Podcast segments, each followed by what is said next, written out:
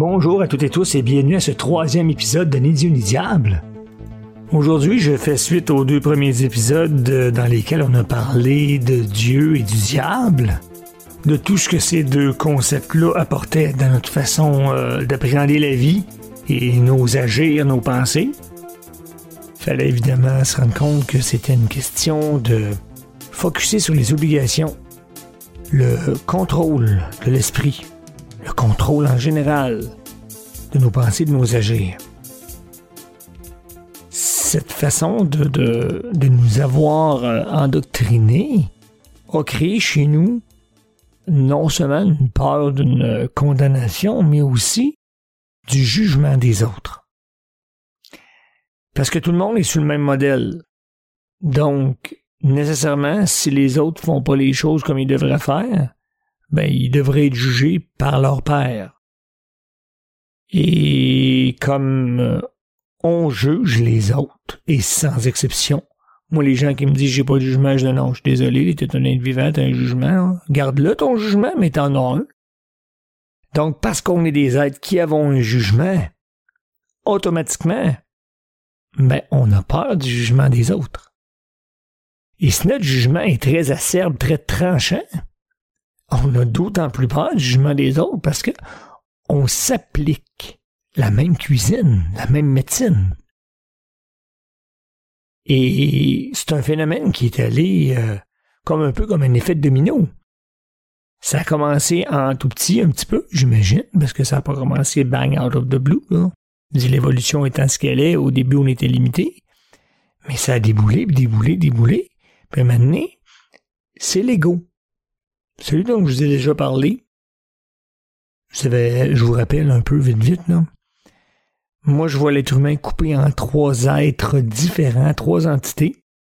Je sais pas si on est une d'elles, je peux pas le prétendre. J'ai pas, en ma qualité de simple être humain qui a pas de diplôme en psychologie ni rien, c'est mon estimation très très profane. Je crois qu'on est la tête, le cœur et le ventre. La tête, c'est le comptable, le scientifique, c'est lui qui mesure tout, qui nous fait prendre les décisions qui seraient les plus intelligentes, les plus sensées. Le ventre. Il y en a qui l'appellent l'ego, parce que vous savez qu'il y a un réseau neurologique dans le ventre. On s'est rendu compte que le ventre, l'intestin, est un cerveau. Et c'est particulièrement intéressant parce que l'ego, c'est quoi l'ego?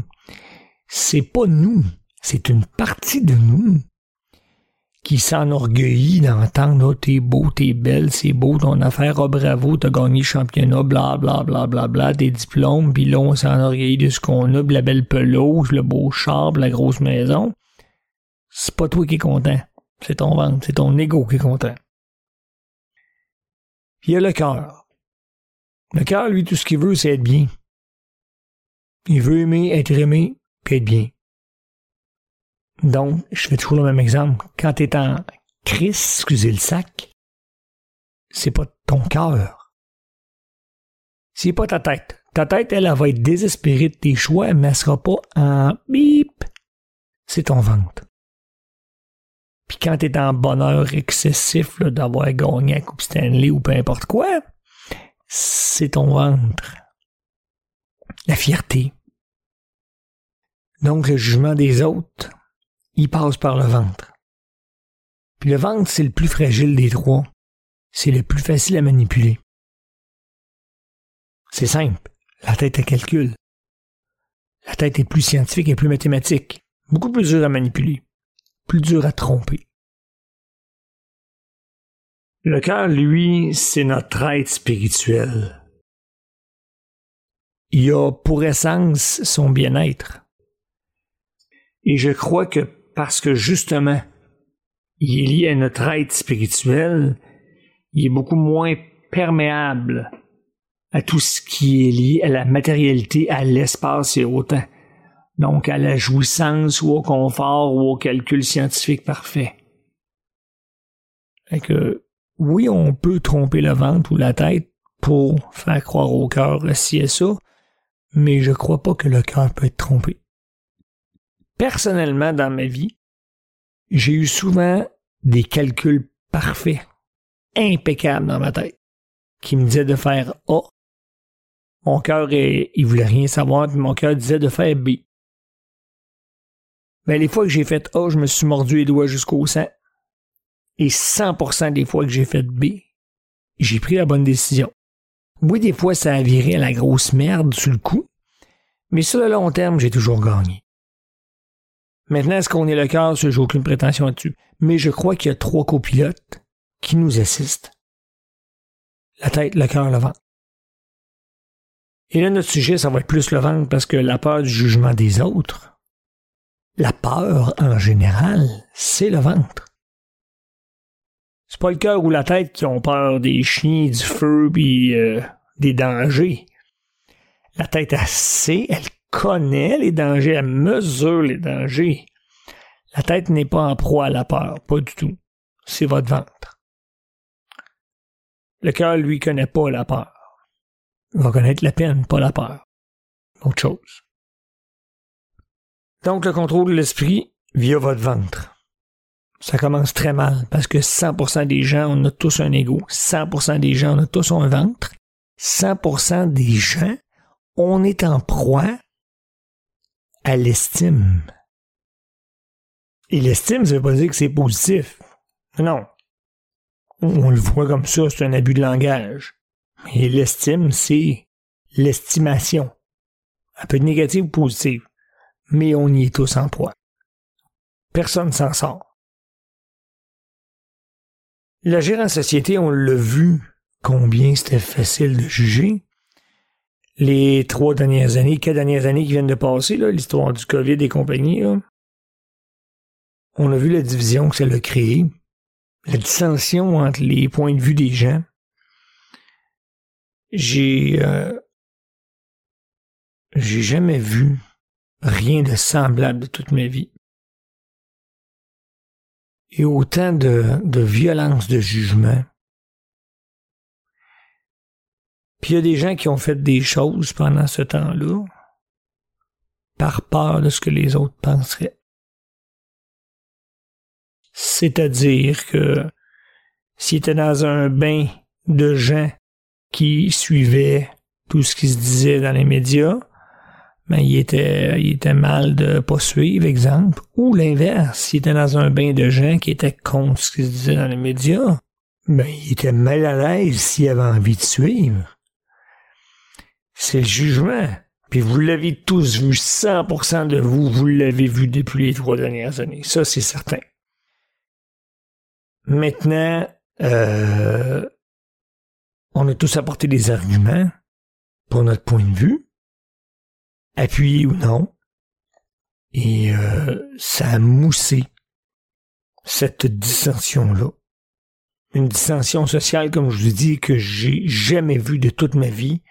Et j'ai lu l'histoire, je connais l'histoire, je connais les querelles des peuples, les guerres civiles, il n'y a rien qui se compare à ce qu'on a vécu. Et bien, c'est votre vente qui a fait la party. Vraiment cool. Nous sommes tous, sans exception, en proie à ce contrôle.